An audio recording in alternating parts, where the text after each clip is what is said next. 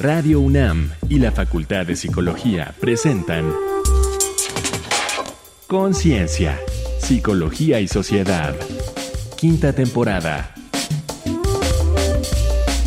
¿Cómo afecta al cerebro la COVID-19?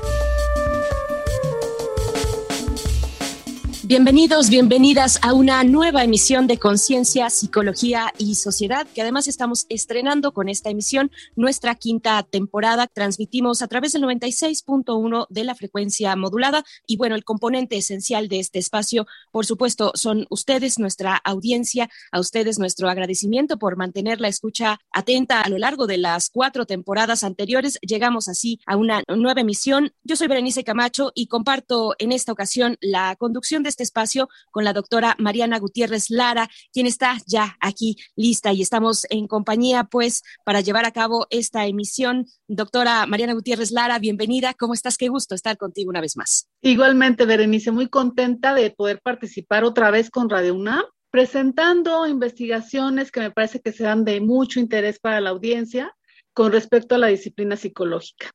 Particularmente el día de hoy ya vas a ver qué tema tan actual y tan, tan complejo vamos a revisar. Por supuesto, vamos a estar conversando sobre las afectaciones al cerebro en el contexto de la enfermedad de la COVID-19. Recordar, por supuesto, que este, como, como muchos otros ángulos que bordean la cuestión de la COVID-19 y de la emergencia sanitaria, estamos andando un camino que escribimos al andar, que, que no hemos recorrido antes, pero que, bueno, desde este punto de los especialistas y las especialistas, desde la academia, desde la práctica clínica, pues acercamos a ustedes precisamente esas voces les recordamos que ustedes pueden volver a escuchar esta emisión, otras emisiones también, que se encuentran en el repositorio de nuestro podcast, en la dirección radiopodcast.unam.mx. Así es que damos inicio a nuestro primer episodio de la quinta temporada aquí en Conciencia, Psicología y Sociedad.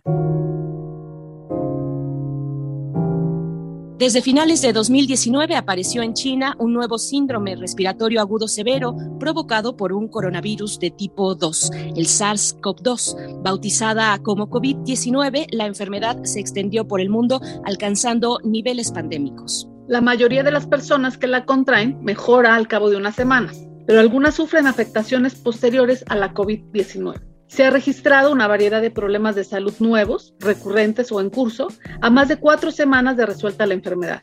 Incluso personas con casos leves o asintomáticos han presentado afecciones de diferentes tipos y en diferentes tiempos. Los síntomas de COVID-19 prolongada pueden durar meses y aparecer semanas tras la infección. Entre ellos está el cansancio o fatiga, la dificultad para concentrarse, la neblina mental, el dolor de cabeza, pérdida del gusto o el olfato, además de depresión o ansiedad, mareos al incorporarse, palpitaciones, dolor de pecho, dificultad para respirar, tos, dolor muscular o en articulaciones y fiebre. Expertos en todo el mundo trabajan para obtener más información sobre estos efectos a la salud, sus causas, a quienes afectan y por qué. Claramente una buena porción de estos es de tipo neurológico, indicando afectaciones al sistema nervioso central al cerebro en particular. En números significativos de pacientes se han descrito secuelas neuropsicológicas, aún a meses de resolverse la infección. A mayor gravedad inicial, mayor su severidad. ¿Cómo llega a afectar la COVID-19 en nuestro cerebro y habilidades cognitivas? ¿Qué sabemos de su daño al sistema nervioso central y de las alternativas de tratamiento? Para responder esta y otras cuestiones, nos acompaña la doctora Laura Ramos Languren, psicóloga y doctora en ciencias biomédicas por la UNAM. Es profesora de la Facultad de Psicología y conductora de este programa Conciencia, Psicología y Sociedad. Fue investigadora asociada en el Instituto Nacional de Neurología y Neurocirugía Manuel Velasco Suárez, primera psicóloga ganadora en el año 2018 de la beca para mujeres en la ciencia L'Oreal UNESCO CONACYT AMC Investiga los mecanismos neurobiológicos en la recuperación de lesiones cerebrales y el envejecimiento, así como las secuelas cognitivas causadas por la COVID-19. Y no tenemos más que agradecer mucho tu presencia, doctora Laura Ramos Languren. Gracias por estar aquí, por pertenecer a este equipo de Conciencia, Psicología y Sociedad. Y ahora para inaugurar esta quinta temporada, pues todo el gusto de conversar contigo, doctora Laura Ramos. ¿Cómo estás? Hola, ¿qué tal? Berenice, Mariana, un gusto también estar de nuevo escuchándonos en esta vía remota aún. Me da mucho gusto abrir esta temporada nueva para compartirle a nuestra audiencia en lo que se conoce, como bien lo mencionaban hasta el momento, sobre lo que le puede pasar al cerebro tras adquirir la enfermedad por el virus SARS-CoV-2. Iniciar la pregunta obligada, ¿cómo es que esta enfermedad de la COVID-19 afecta a nuestro cerebro cuando contraemos dicha enfermedad? A la fecha se tienen estudios que lo primero que, fíjense, que se preguntaron en Europa y en, en China sobre todo era si este virus iba a afectar al sistema nervioso. De inicio, en Wuhan, eh, ahí por enero de, 2020, algunos eh, centros hospitalarios reportan que había manifestaciones ya neurológicas como cefalea, como eh, en algunos casos se encuentran enfermedad cerebrovascular de dos tipos, tanto hemorrágica como isquémica, que es por obstrucción o por una ruptura de vasos sanguíneos. Eh, se dan alteraciones en la conciencia, es lo primero que empiezan a detectar. Se ha encontrado también en algunos cerebros postmortem que, pese a que no detectan el virus por técnicas de biología molecular, lo que sí han encontrado es que hay áreas de microinfartos cerebrales, hay una expresión mayor de la microglía, que esta es una célula eh, pues del sistema nervioso, pero que tiene que ver con la respuesta inmunitaria y eh, pues también daño, bueno, más bien alteraciones que nos hacen ver que hubo daño necrótico, o sea, muerte de nuestras neuronas. De hecho, coronavirus es el, SARS-CoV-2, es el séptimo coronavirus humano que se identifica y ya se ha visto que algunos otros sí son invasivos. Ya estudios del 2000 nos decían que se puede detectar el genoma viral de otros eh, coronavirus y que además esto se asociaban con la aparición de enfermedades neurodegenerativas como la esclerosis múltiple, como la enfermedad de Alzheimer, como em, el Parkinson y depresión. Y pues actualmente no sabemos si SARS-CoV-2 puede estar latente ahí, puede estar en el cerebro humano y además pueda quedarse por, por más tiempo, ¿no? Pero esto, bueno, ya, ya lo sabemos sí de otros virus. Bueno, otra vía posible ha sido eh, la de diseminación hematógena, que esta tiene que ver con el sistema circulatorio. Entonces, una vez que el virus va a llegar a nuestras células ah, y, su vía de entrada es este famoso receptor de angiotensina 2, pues eh, puede ser transportado y llegar a células pues de la barrera hematoencefálica. Y otra vía más pues puede ser a través de respuesta de células inmunitarias por esta entrada desde los alveolos pulmonares. Y pues a la fecha se conocen muy bien los mecanismos de procesos de infección en las vías respiratorias, pero justo falta conocer a detalle en el sistema nervioso central y periférico.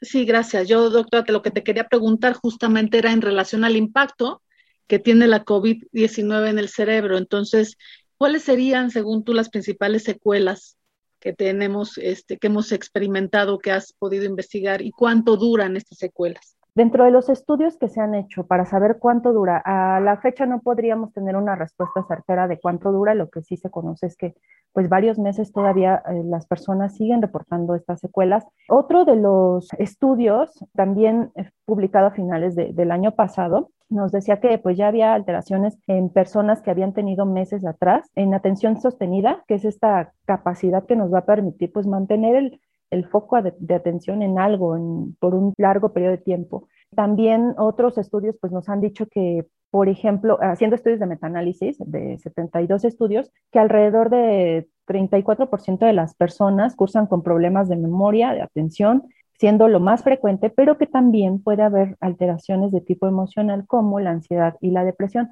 aunque algo que, se desconoce es si eh, estas alteraciones vienen de pues el mismo confinamiento de que la persona ya había estado encerrada bastante tiempo y posteriormente pues le viene un cuadro de infección y eh, pues la, se puede exacerbar la ansiedad y la depresión o eh, están derivando precisamente de la enfermedad. Otro de los estudios eh, hecho en España nos, nos dice que pues los pacientes que también nos, nos mencionan, que estos pacientes que habían tenido ventilación mecánica, pues tienen problemas de atención, de memoria, de funciones ejecutivas que parecían no tener antes de la infección, ¿no? Incluso eh, llega a encontrarlo en personas que fueron asintomáticas. Entonces, por eso es de eh, reconocer y, llamar la atención. Em, entre otras características también que se han encontrado, pues ha sido el insomnio, además de, ansiedad y depresión, y el trastorno por estrés postraumático, ¿no? De personas que han sido infectadas.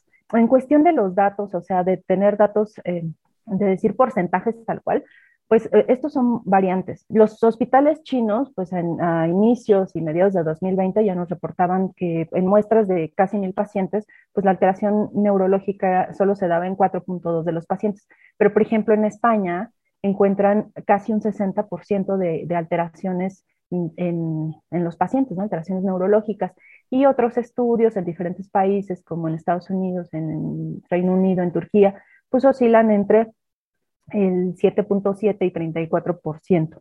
¿no? Entonces, eh, pues ha sido, si se dan cuenta, pues no, no, es algo tan consistente y que además pues se tienen que explorar varios factores, eh, las comorbilidades que tengan las personas, las edades de las personas, el tipo de, mm, de eh, síntomas que tuvieron mientras cursaban con la enfermedad, em, si tenían alguna enfermedad psiquiátrica, neurológica previa, y pues qué tanto se deriva, eh, les decía, de, esta, de este virus o si justo ya venían ciertas afecciones por, eh, por el mismo confinamiento.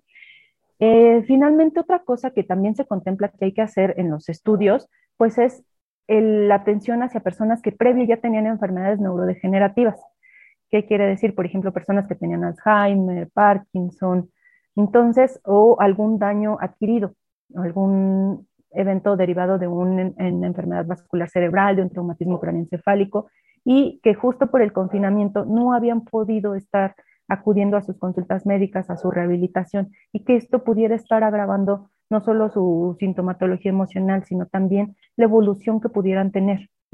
Y con estas personas habría que estar también muy pendientes, eh, pues de no mantenerlos totalmente aislados y, ver si eh, va aumentando, por ejemplo, su ansiedad, su insomnio, su depresión. Pues ahí la, complejidad del panorama de la COVID-19 y las secuelas, las secuelas cerebrales es el tema que estamos abordando en esta ocasión con la doctora Laura Ramos Languren, profesora de la Facultad de Psicología. Estamos aquí, estamos aquí en esta eh, emisión, en la conducción Mariana Gutiérrez Lara. Doctora, vamos a invitar a la audiencia a que nos acompañe a escuchar el testimonio tanto de un paciente como de una psicoterapeuta especialista en este tema. Estudio de caso.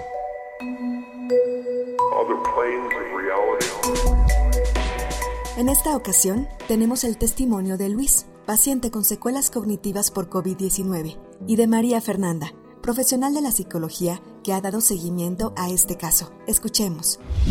Luis, durante o después de tener COVID-19, ¿detectaste que tu memoria, concentración o atención cambiaron?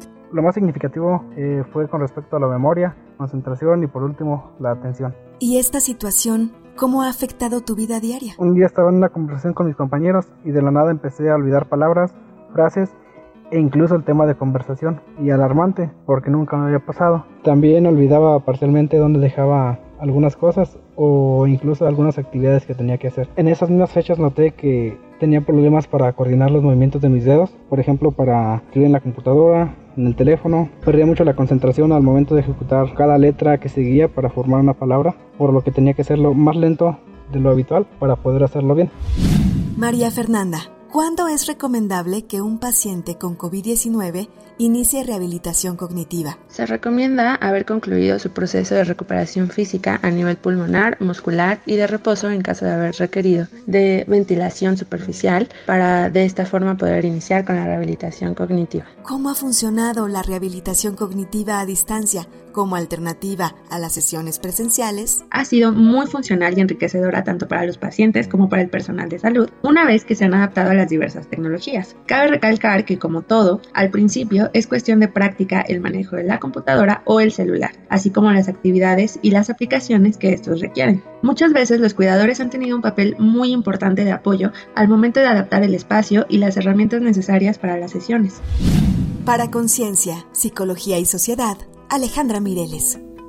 Estamos en Conciencia, Psicología y Sociedad, esta primera emisión de nuestra quinta temporada, un tema fundamental, cómo afecta la COVID-19 al cerebro. Doctora Mariana Gutiérrez Lara en la conducción también, nuestra invitada, la doctora Laura Ramos Languren, ¿quiénes son más vulnerables a tener secuelas neurológicas por la enfermedad de COVID-19? Así es que el micrófono es todo tuyo. Mencionaba las estadísticas pues si vemos, eh, estaríamos contemplando que alrededor de uno de cada tres personas van a cursar con, con alguna de las secuelas cognitivas que ya hemos mencionado y eh, pues es interesante saber quiénes, quiénes pueden estar dentro de, esto, de estas estadísticas. Se han eh, hecho estudios igual de revisiones, de metaanálisis, y lo que se ve es que, bueno, en nuestro deterioro cognitivo, pueden influir varios factores. El primero de ellos es la edad. Si tenemos avanzada edad, va a ser más presente pues que tengamos cierto deterioro cognitivo. Comorbilidades. Ahora, decíamos, COVID es en una cascada elevada de procesos inflamatorios. Entonces, esto está inflamando pues mm, sistémicamente a nuestros órganos, ¿no? Entonces, desde la vía pulmonar se sabe que, por ejemplo, eh, también si se tienen cuadros de hipoxia, esto pues va a afectar el deterioro o va a agravar el deterioro cognitivo.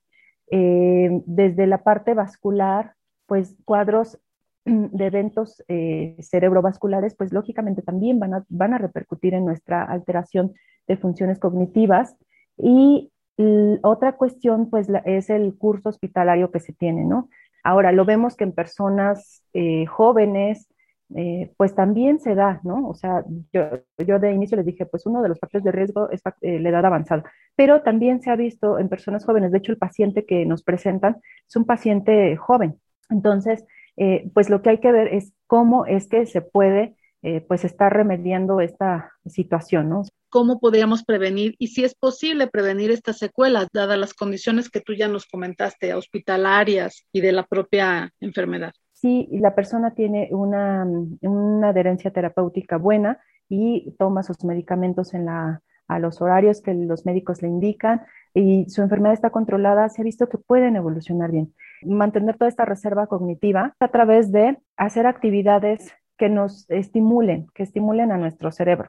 La alimentación también. Si no es posible salir a caminar en casa 20 minutos, otra cuestión, mencionábamos la hospitalización también. Es una recuperación, pues ahora sí, inicio con toda esta acción de la estimulación cognitiva.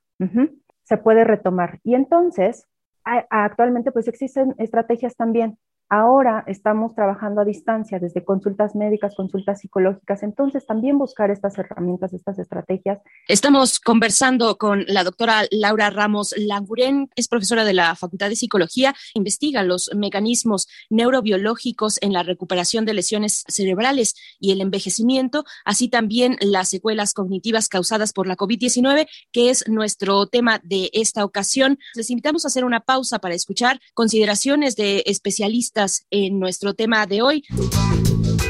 Otra voz especializada comenta.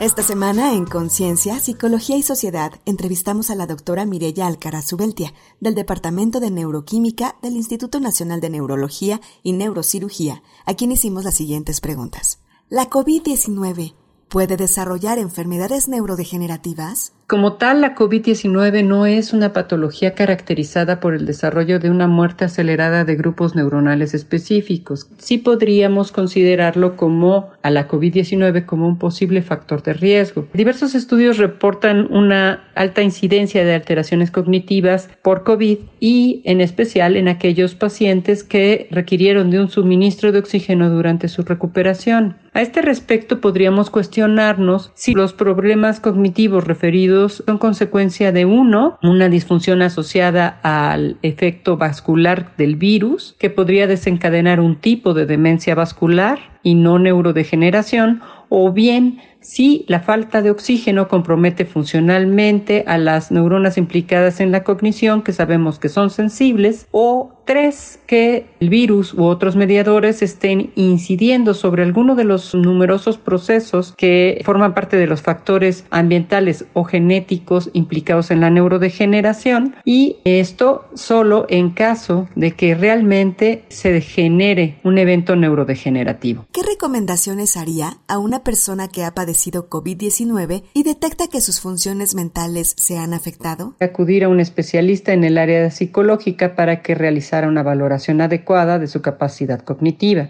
Una vez hecho esto, le recomendaría mantener una dieta sana en la que incluye el consumo de productos ricos en omegas, como las nueces, la chía, el pescado, así como antioxidantes, frutas, verduras, cúrcuma y demás productos de origen animal y vegetal, ya que existen reportes que aseguran un amplio beneficio de los mismos sobre el desempeño cognitivo. Para Conciencia, Psicología y Sociedad, Alejandra Mireles nuestra emisión del día de hoy dedicada a revisar cómo afecta la COVID-19 al cerebro. Doctora Laura Ramos, ¿cómo saber si las afectaciones que uno experimenta se relacionan con la COVID-19? De hecho, se empezó a plantear que, en los próximos años, en realidad lo que vamos a estar viviendo son oleadas, ¿no? De todas estas secuelas que pudieran derivar de, de las personas que han tenido la enfermedad eh, de COVID-19. También dar un seguimiento meses después, o sea, estar monitoreando a la persona, eso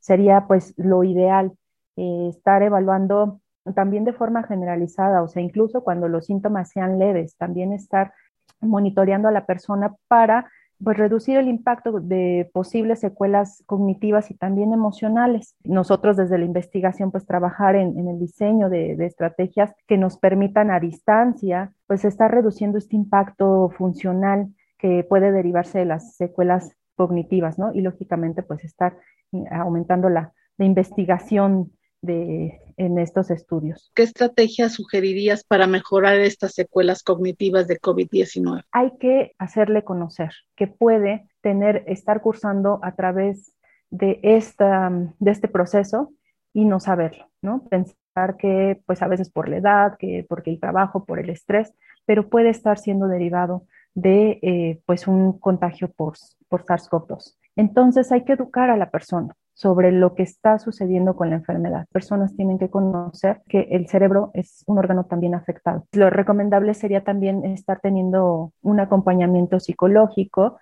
eh, una, un entrenamiento cognitivo para que pues estuviera salvaguardando tanto la parte emocional como la parte eh, de la cognición. Doctora Laura Ramos Languren, no tenemos más que agradecerte, agradecerte tu tiempo, tu generosidad para este espacio del cual eres parte también como conductora, pero ahora como especialista en este tema, dadas tus investigaciones sobre los mecanismos neurobiológicos en la recuperación de, de lesiones cerebrales, eh, las ahora actualmente también en este tema, las secuelas cognitivas causadas por la COVID-19. Decir a nuestra audiencia, la doctora Laura Ramos Languren es psicóloga y doctora en ciencias biomédicas por la UNAM, profesora de la Facultad de Psicología también de esta universidad. Fue investigadora asociada en el Instituto Nacional de Neurología y Neurocirugía Manuel Velasco Suárez y fue también la primera, es la primera psicóloga ganadora en el año de 2018 de la beca para mujeres en la ciencia que otorga L'Oreal, UNESCO, CONACYT y AMC.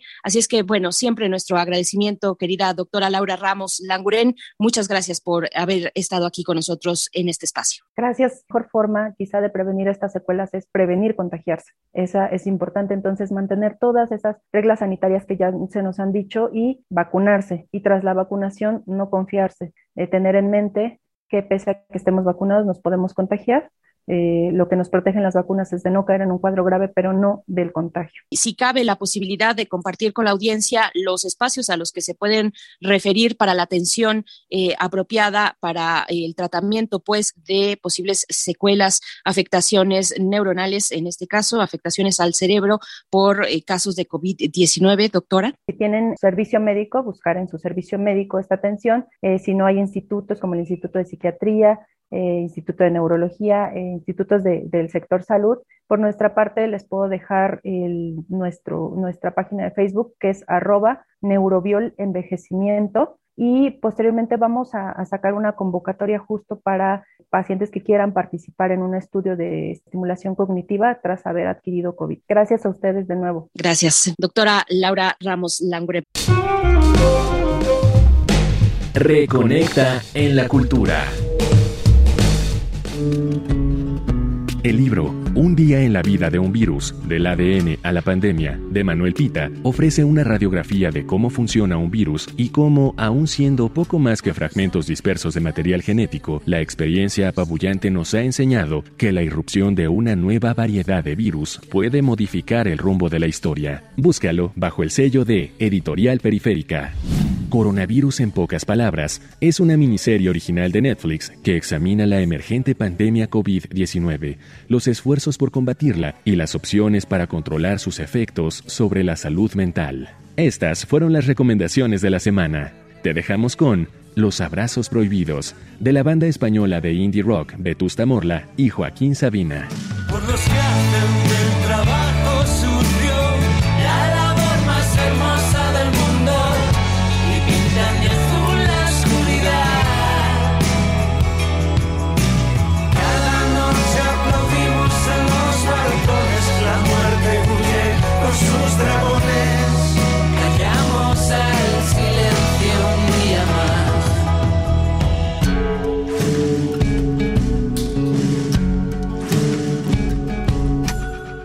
Estamos de vuelta en Conciencia, Psicología y Sociedad. Tomaron nota. Estamos llegando ya al cierre de este primer episodio, nuestro primer capítulo de la quinta temporada eh, aquí en Conciencia, Psicología y Sociedad. Para escuchar, además, como cierre, doctora Mariana Gutiérrez Lara, eh, pues tus consideraciones finales respecto al tema de hoy.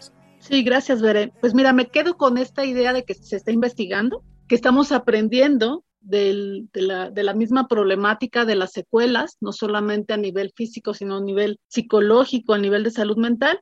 Yo diría que la parte muy importante que hemos estado enfatizando siempre en el programa es la autoobservación, el autocuidado, pero sí con mucha paciencia, porque ya vimos que el proceso es muy complejo, que impacta a todos los sentidos, ¿no? Que impacta en nuestra salud mental y entonces yo diría que que nos vayamos con calmita, que seamos muy pacientes con nosotros mismos y que busquemos ayuda, por supuesto. Gracias a ti, doctora Mariana Gutiérrez Lara. Siempre, siempre un gusto compartir los micrófonos contigo. Muchas gracias. Igualmente, veré hasta la próxima. Hasta la próxima. Y bueno, el agradecimiento también a la Facultad de Psicología por hacer posible esta nueva temporada, quinta temporada de Conciencia, Psicología y Sociedad, a la producción de este espacio. También recuerden que pueden escuchar en nuestro sitio de podcast, radiopodcast.unam.mx. Yo soy Berenice Camacho y siempre agradezco el favor de su sintonía. Continúen aquí en Radio UNAM. Nos escuchamos en la siguiente emisión de Conciencia, Psicología y Hasta pronto. Radio UNAM y la Facultad de Psicología de la UNAM presentaron Conciencia, Psicología y Sociedad. En la realización de este programa participaron Marco Lubián y Alejandra Mireles, locución, Augusto García Rubio, vinculación e información, Carolina Cortés, asistente de producción, Ana Salazar, guionista, producción, Frida Saldívar.